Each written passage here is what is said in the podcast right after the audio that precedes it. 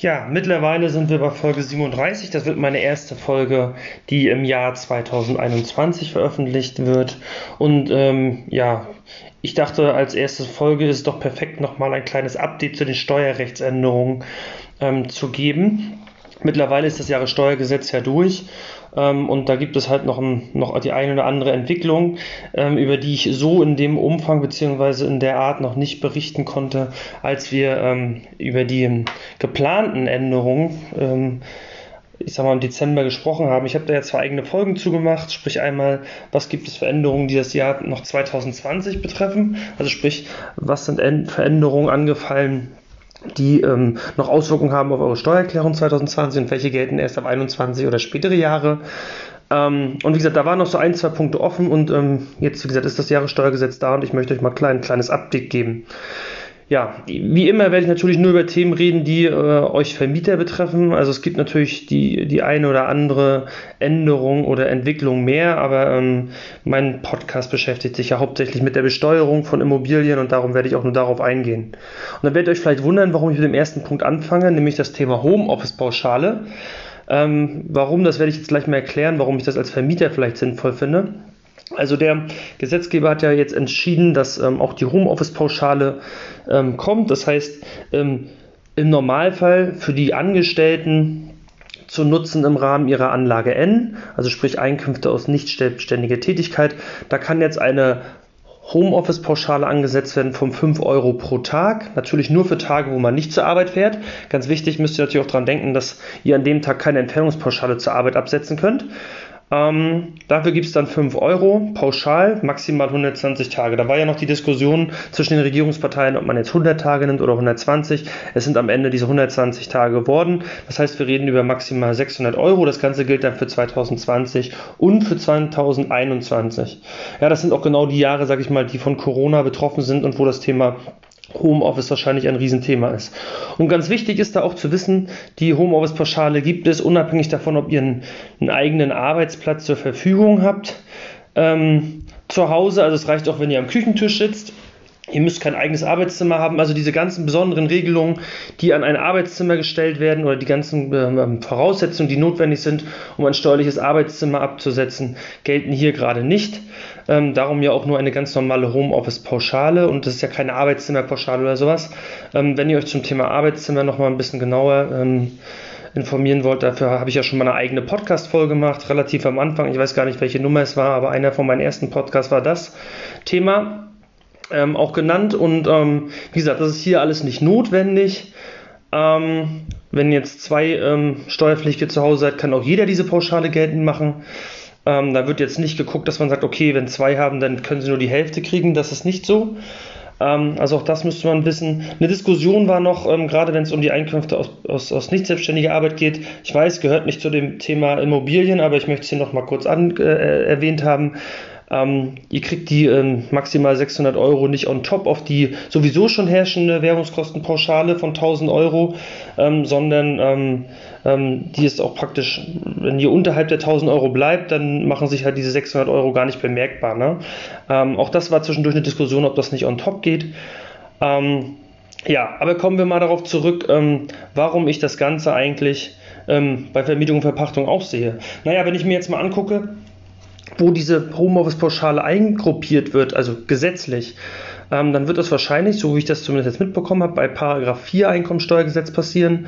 Ähm, und Paragraph 4 ist ja das Thema, ähm, wenn wir über ähm, Betriebseinnahmen und Betriebsausgaben, also sprich, wenn wir eigentlich über diese typischen gewerblichen Einkünfte reden oder diese, ich nenne mal die ähm, Einkünfte, ähm, die auf selbstständiger äh, Natur basieren. und da wird das eingeführt. Das heißt, diese Homeoffice-Pauschale ähm, würde ich jetzt behaupten, gilt dann nicht nur für die Einkünfte aus nicht selbstständiger Arbeit, sondern im Zweifel auch für die sonstigen Einkünfte. Und da fallen aus meiner Sicht auch die Einkünfte aus Vermietung und Verpachtung dazu. Ne, wenn man aber mal guckt, wofür eigentlich die Homeoffice-Pauschale gedacht ist, ähm, die Homeoffice-Pauschale ist ja dafür gedacht, dass ihr praktisch einen, ich sag mal, kompletten Arbeitstag ähm, gerade nicht im Büro verbringt, wenn ihr jetzt angestellt werdet, sondern ihr tatsächlich zu Hause bleibt und gar nicht erst ins Büro fahrt, so wie es bei Corona ja auch bei vielen der Fall ist. Wenn ihr jetzt zum Beispiel ganze Tage habt, wo ihr nur Vermietung und Verpachtung macht, ähm, dann könnte natürlich, also würde man zumindest darüber nachdenken können, ob nicht solche Tage jetzt auch unter die Homeoffice-Pauschale fallen. Das heißt, ihr setzt jetzt diese 5 Euro natürlich nicht bei den Einkünften aus nicht selbstständiger Arbeit, sondern bei den Einkünften aus Vermietung und Verpachtung, also sprich bei den 21er Einkünften. Aber ich denke, dass die Wahrscheinlichkeit relativ hoch ist, dass ihr die Fälle durchkriegt. Also ich will jetzt nicht pauschal hier behaupten, das kriegt ihr auf jeden Fall ohne Mühen durch und ähm, das wird schon klappen. Ich persönlich ähm, werde es auf jeden Fall probieren anzusetzen, ähm, würde dafür auch kämpfen und äh, sicherlich die eine oder andere gesetzliche Grundlage finden. Ähm, aber grundsätzlich wäre das mal ein Ideenansatz, ob man nicht sagt, okay, ähm, ich zum Beispiel selber arbeite ja nur vier Tage die Woche in, meinem Angestellten, in meiner Angestellten-Tätigkeit und nutze eigentlich den Freitag immer für meine Vermietertätigkeit und genau für den Tag könnte man jetzt über der, die Homeoffice-Pauschale nachdenken. Ähm, Grundvoraussetzung ist natürlich, ähm, dass das Arbeitszimmer nicht angesetzt werden kann. Ja, also wenn ihr sowieso schon für eure Vermietertätigkeit das Arbeitszimmer ansetzen könnt, dann geht natürlich die Homeoffice-Pauschale nicht nochmal on top.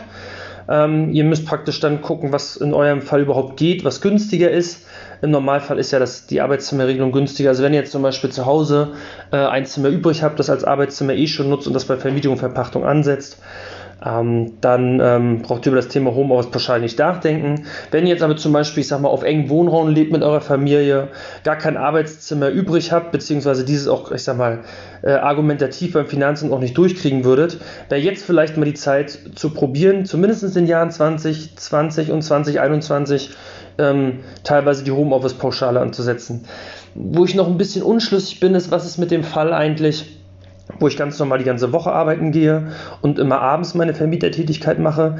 Da könnte ich mir vorstellen, dass die Homeoffice-Pauschale schwierig wird, wenn ich sonst die ganze Woche tagsüber mit meinem normalen Job unterwegs bin und auch tatsächlich zur Arbeit fahre. Ja, also wenn wir jetzt den Fall haben, dass ich natürlich auch da wiederum zu Hause arbeiten muss, dann habe ich ja da schon die Homeoffice-Pauschale. Ähm, doppelt gibt es die natürlich nicht. Also ich sage mal, einen Tag ansetzen für Vermietung und Verpachtung und den gleichen Tag für ähm, die Tätigkeit, auch nicht selbstständige Tätigkeit, ähm, dann ähm, das klappt natürlich nicht. Also ein Tag heißt auch nur einmal die 5 Euro.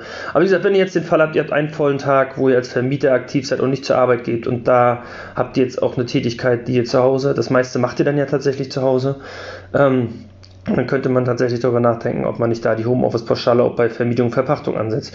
Nur mal so ein kleiner Denkanstoß. Ne? Also das, ich, ich glaube, am Ende müssen wir das einfach mal ausprobieren, mal gucken, wie da die Reaktion beim Finanzamt ist. Aber so ist es ja bei vielen Sachen im Steuerrecht. Da muss man dann mal ausprobieren, im Zweifel auch den, den Weg über das Rechtsverfahren gehen oder sogar klagen. Ähm, da bin ich mal gespannt, wie da auch so die, die Kommentierung und die, ähm, die entsprechenden äh, Verlautbarungen der Finanzverwaltung äh, zu diesem Thema ist, um, ob das überhaupt ein Thema wird. Ähm, aber ich wollte ich es nur mal als Denkanstoß hier ähm, einwerfen. Ja, 7G-Rücklage äh, bzw. Investitionsabzugsbetrag, auch das ist natürlich kein Thema eigentlich, was Vermieter betrifft.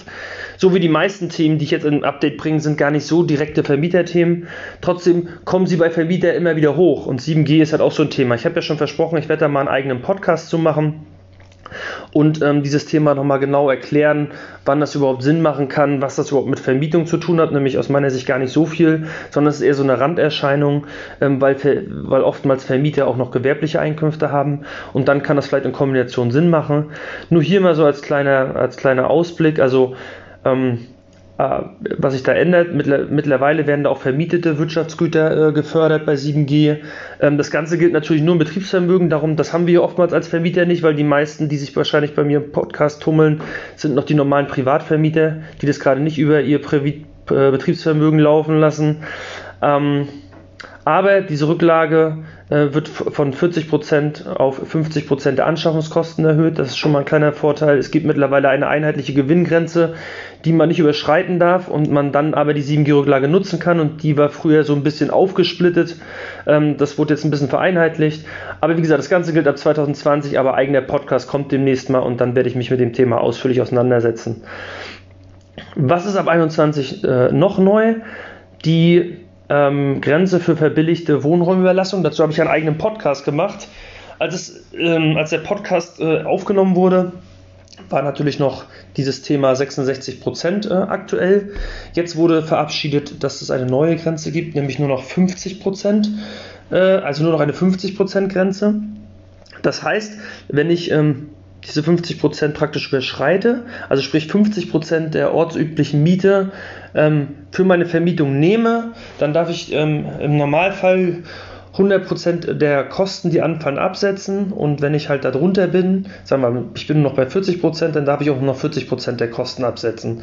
Diese Grenze war früher 66%, also bis, bis jetzt noch, also bis, bis einschließlich 2020 war sie noch 66%, sie wurde jetzt reduziert auf 50%. Dafür wurde für diesen, diesen äh, Zwischenbereich von 50 bis 66% äh, noch ein, ein Zusatz äh, eingeführt, also zumindest habe ich das jetzt so ähm, mitgenommen, dass man in diesem Bereich dann auch noch eine positive Totalüberschussprognose braucht. Also sprich, man muss eigentlich nachweisen, dass die Vermietertätigkeit so angelegt ist, dass sie langfristig einen Überschuss erwirtschaftet.